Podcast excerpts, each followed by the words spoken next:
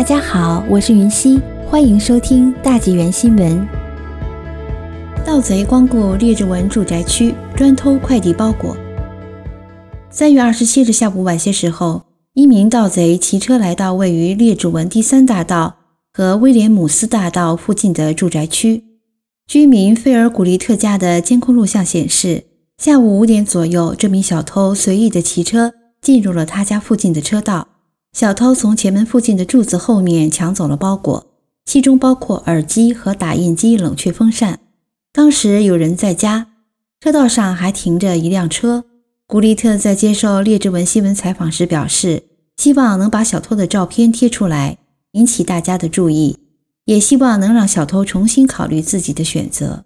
古利特考虑到去年摄像头几次都拍到可疑活动，他希望在他的社区以及周围的人都应该加强安全措施。他还建议这里的居民，如果在网上订购了亚马逊之类的快递，可以要求快递司机按门铃或敲门送货。如果包裹送到时你不在家，那就安排把它送到邻居或朋友家。另外，许多在线零售商允许你把包裹送到邮局。古利特向列治文骑警报告了这起盗窃案。他说，他一直在寻找一个有锁的箱子，以便送达时可以把包裹放在里面，以免周六的盗窃再次发生。